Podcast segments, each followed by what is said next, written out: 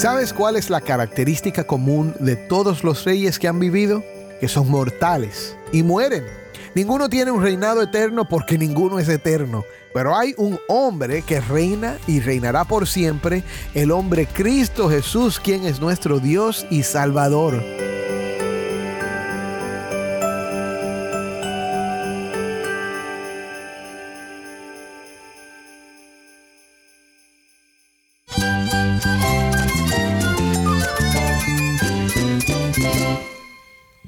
Cristo es todo para mí. Mi Salvador, mi amigo, mi guía. Cristo es mi verdad. Es nuestra guía, nuestro faro. Cristo es el Señor y Salvador. Nuestro protector, nuestro amparo, nuestra fortaleza. Es Jesús, el único que te lleva a Dios, el único camino, la verdad y la vida. No hay más ningún camino, es Jesús. Estás escuchando el faro de redención. Cristo desde toda la Biblia, para toda Cuba y para todo el mundo.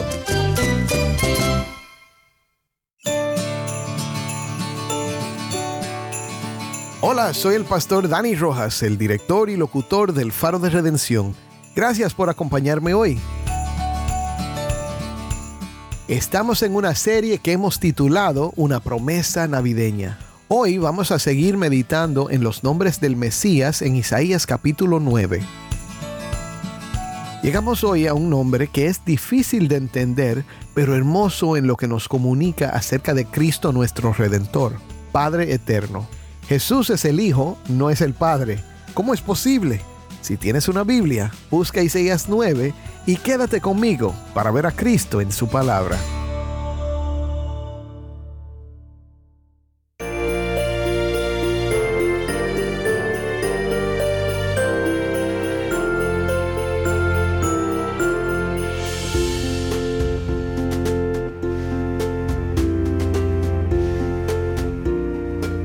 Hemos llegado hoy a un nombre del Mesías que resulta un poco más difícil de entender que los otros nombres en el pasaje. Sin embargo, espero que este tiempo nos anime mientras celebramos a Cristo nuestro Redentor, el niño que nació para salvarnos. El 9 de diciembre de 1886, Carlos Spurgeon, un famoso pastor de la época en Inglaterra y hábil predicador centrado en Cristo, pronunció un sermón sobre nuestro pasaje de hoy. Me gustaría compartir algunas partes de este sermón contigo al comienzo de nuestro estudio.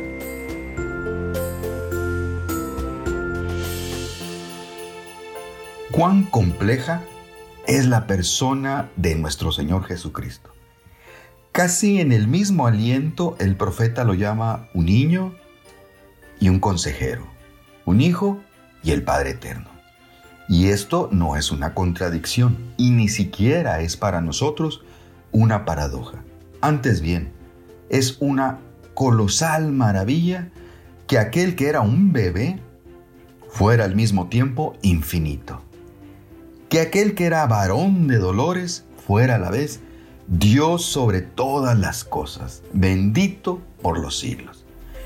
Y que quien en la Trinidad Divina es llamado siempre el Hijo, sea llamado correctamente Padre Eterno con cuánta fuerza debería recordarnos esto, la necesidad de estudiar cuidadosamente y de entender correctamente a la persona de nuestro Señor Jesucristo. No debemos suponer que lo entenderemos a primera vista. Una mirada salva el alma, pero únicamente la meditación paciente puede llenar el alma con el conocimiento del Salvador. Gloriosos misterios están ocultos en su persona. Él nos habla en el lenguaje más sencillo y se manifiesta abiertamente en medio de nosotros. Y sin embargo, en su propia persona hay una altura y una profundidad que el intelecto humano es incapaz de medir. Una vez que el devoto observador ha mirado fija y largamente, percibe en su bien amado bellezas tan excepcionales y tan encantadoras que se sumerge en el asombro. La contemplación continua conduce al alma, por el poder del Espíritu Santo, a una elevación de delirante admiración que por lo menos entendidos desconocen por completo. El misterio de la persona de nuestro Señor es tan profundo que Él tiene que revelarse a nosotros, ya que de otra manera nunca lo conoceríamos.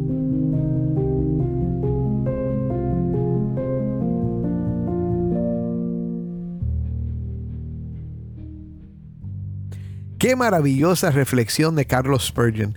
Gracias al pastor Antonio de la Cruz por ser la voz de Spurgeon hoy desde Sinaloa, México. Hemos estado reflexionando sobre los nombres de Cristo en Isaías 9:6 y lo que significan para nuestras vidas en el presente.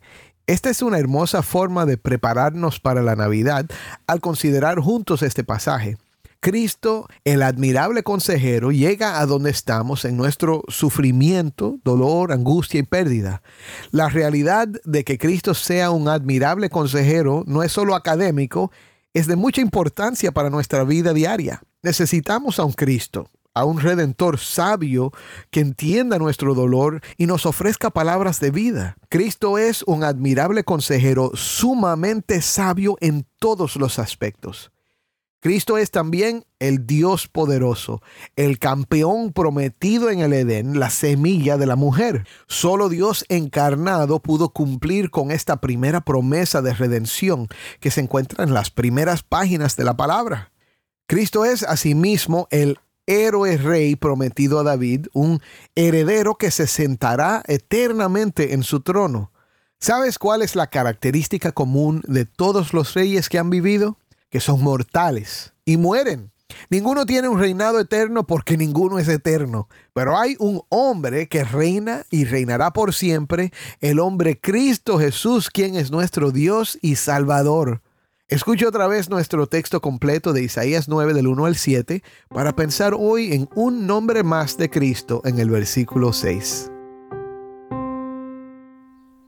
Pero no habrá más melancolía para la que estaba en angustia como en tiempos pasados él trató con desprecio a la tierra de Zabulón y a la tierra de Neftalí, pero después la hará gloriosa por el camino del mar al otro lado del Jordán, Galilea de los gentiles. El pueblo que andaba en tinieblas ha visto gran luz. A los que habitaban en tierra de sombra de muerte, la luz ha resplandecido sobre ellos. Multiplicaste la nación, aumentaste su alegría, se alegran en tu presencia como con la alegría de la cosecha, como se regocijan los hombres cuando se reparten el botín. Porque tú quebrarás el yugo de su carga, el báculo de sus hombros y la vara de su opresor, como en la batalla de Madián. Porque toda bota que calce el guerrero en el fragor de la batalla y el manto revolcado en sangre serán para quemar, combustible para el fuego. Porque un niño nos ha nacido un hijo nos ha sido dado, y la soberanía reposará sobre sus hombros. Y se llamará su nombre admirable consejero, Dios poderoso, Padre eterno, príncipe de paz. El aumento de su soberanía y de la paz no tendrán fin sobre el trono de David y sobre su reino, para afianzarlo y sostenerlo con el derecho y la justicia desde entonces y para siempre. El celo del Señor de los ejércitos hará esto.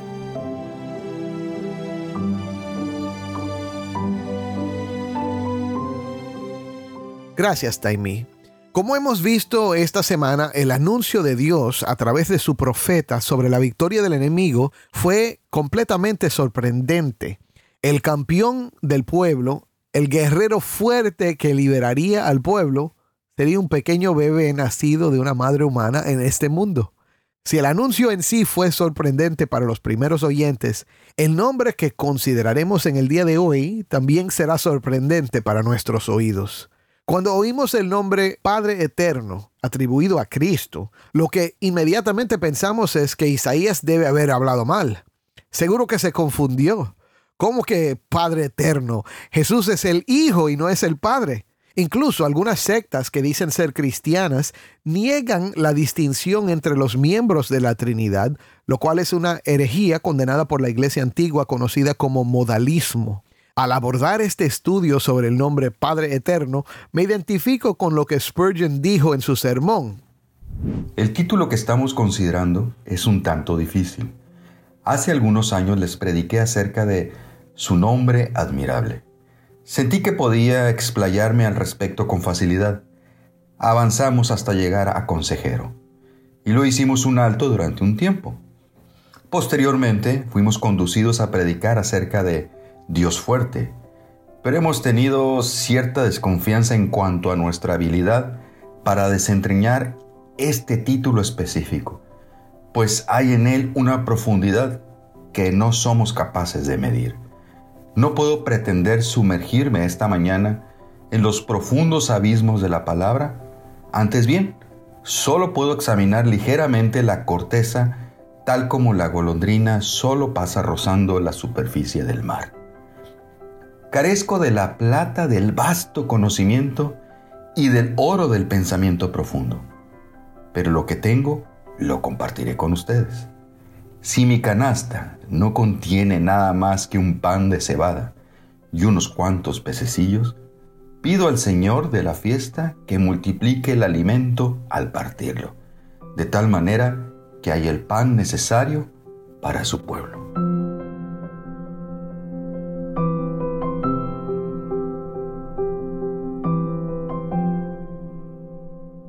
Spurgeon hace un excelente punto que destaca la humildad en la predicación de la palabra. Como pastor, hablando a pastores, es importante recordar que aunque debemos predicar la palabra con fidelidad, a veces llega el domingo y no estamos seguros de todos los detalles o la postura exacta sobre un tema o doctrina. Sin embargo, podemos abordar estos desafíos con calma, cuidado, confianza y honestidad al declarar lo que entendemos y permitir que Dios llene las lagunas en nuestro mensaje. Él es soberano, incluso sobre los sermones que predicamos. Si mi canasta no contiene nada más que un pan de cebada y unos cuantos pececillos, pido al Señor de la fiesta que multiplique el alimento al partirlo, de tal manera que haya el pan necesario para su pueblo. Concuerdo con Edward Young en su comentario sobre Isaías. Dice que descubrir el significado preciso de este epíteto no es nada fácil. Es importante siempre mantener un cierto nivel de humildad en cuanto a nuestras conclusiones. Sin embargo, hagamos lo que podamos para entender la palabra porque Dios nos revela grandes cosas sobre su plan de redención, aun en pasajes y frases difíciles. Young continúa diciendo, la palabra ad en hebreo significa perpetuidad o duración, a veces con un sentido de eternidad, como cuando Isaías habla en Isaías 57:15 del alto y sublime que habita en la eternidad. Posiblemente aquí tenga este significado, ya que se afirma que no habrá un fin al reinado del Mesías. Entonces, ¿en qué sentido puede el Mesías ser llamado el Padre de la eternidad? Tal vez podamos expresar la idea mediante una paráfrasis, aquel que es un Padre eternamente. La palabra Padre describe una cualidad del Mesías con respecto a su pueblo. Él se comporta hacia ellos como un Padre. Como vemos en Isaías 63, 16, Tú, oh Señor, eres nuestro Padre. Desde la antigüedad tu nombre es nuestro Redentor. Y en el Salmo 103.13, como un padre se compadece de sus hijos, así se compadece el Señor de los que le temen. La cualidad de paternidad se define mediante la palabra eternidad.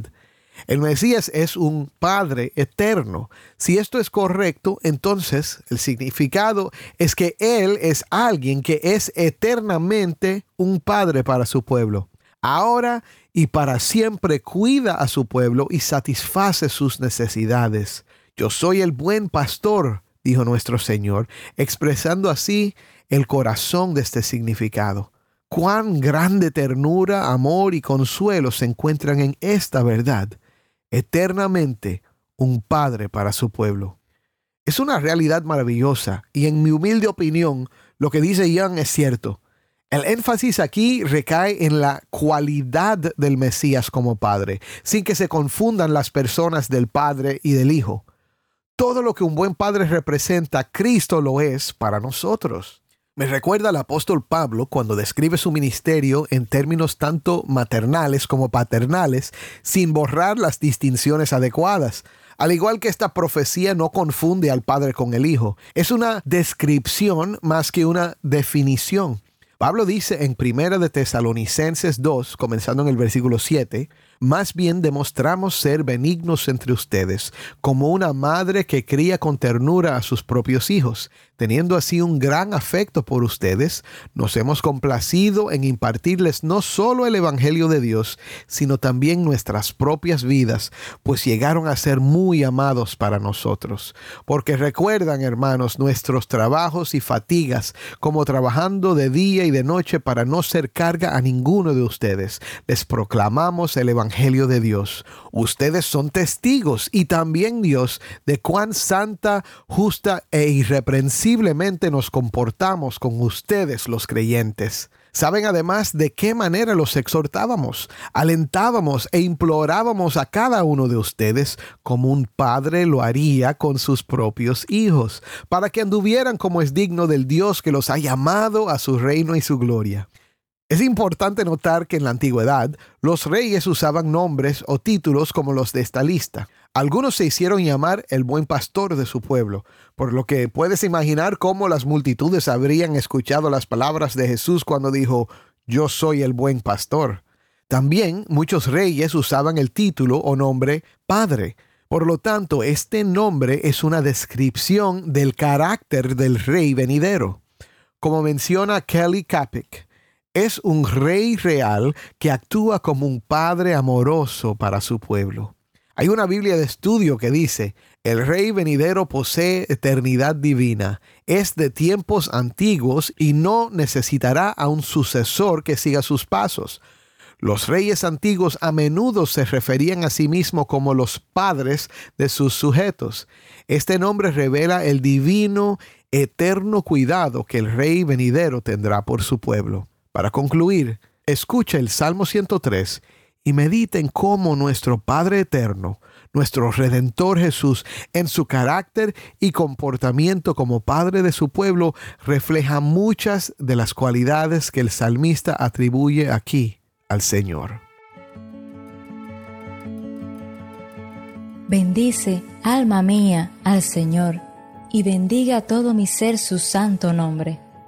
Bendice, alma mía, al Señor, y no olvides ninguno de sus beneficios. Él es el que perdona todas tus iniquidades, el que sana todas tus enfermedades, el que rescata de la fosa tu vida, el que te corona de bondad y compasión, el que colma de bienes tus años, para que tu juventud se renueve como el águila.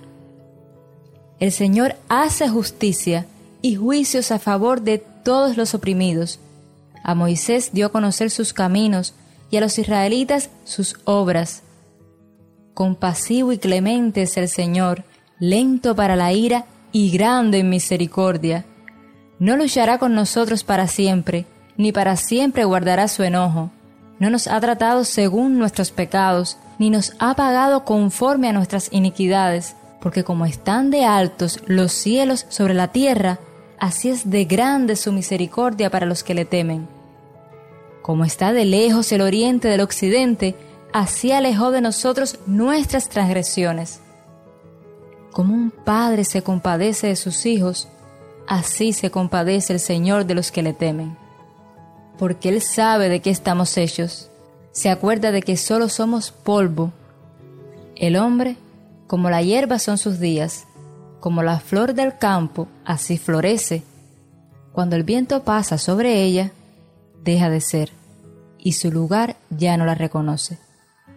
Pero la misericordia del Señor es desde la eternidad hasta la eternidad para los que le temen, y su justicia para los hijos de los hijos, para los que guardan su pacto y se acuerdan de sus preceptos para cumplirlos. El Señor ha establecido su trono en los cielos, y su reino domina sobre todo. Bendigan al Señor, ustedes, sus ángeles, poderosos en fortaleza, que ejecutan su mandato, obedeciendo la voz de su palabra. Bendigan al Señor, ustedes, todos sus ejércitos, que les sirven haciendo su voluntad.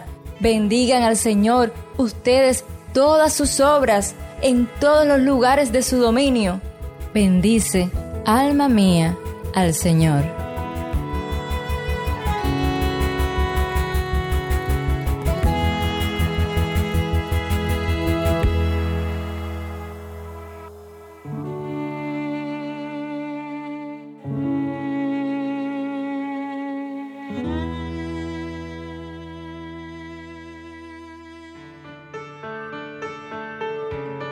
Soy el pastor Dani Rojas y esto es el faro de redención.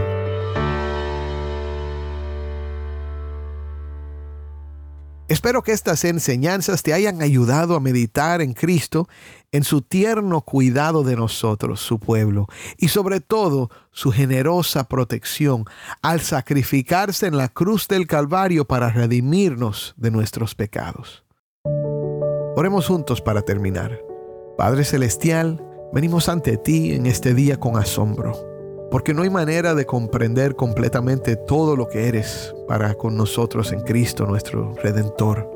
Tu Hijo enviado del Padre para redimirnos con un amor y con un cuidado paternal. Gracias por nuestra redención, por el niño que nos es nacido y que celebramos en estos días. Oramos que todos los días de nuestra vida sean dedicados a celebrar y a servir a Cristo nuestro Salvador. En su nombre oramos. Amén.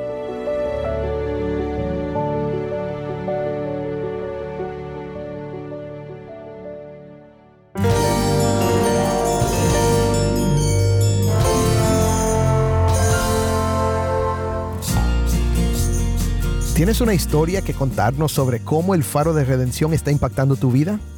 Mándanos un correo electrónico a ministerio soy el pastor Dani Rojas. Te invito a que me acompañes mañana en esta serie Una promesa navideña. La luz de Cristo desde toda la Biblia, para toda Cuba y para todo el mundo, aquí en el Faro de Redención.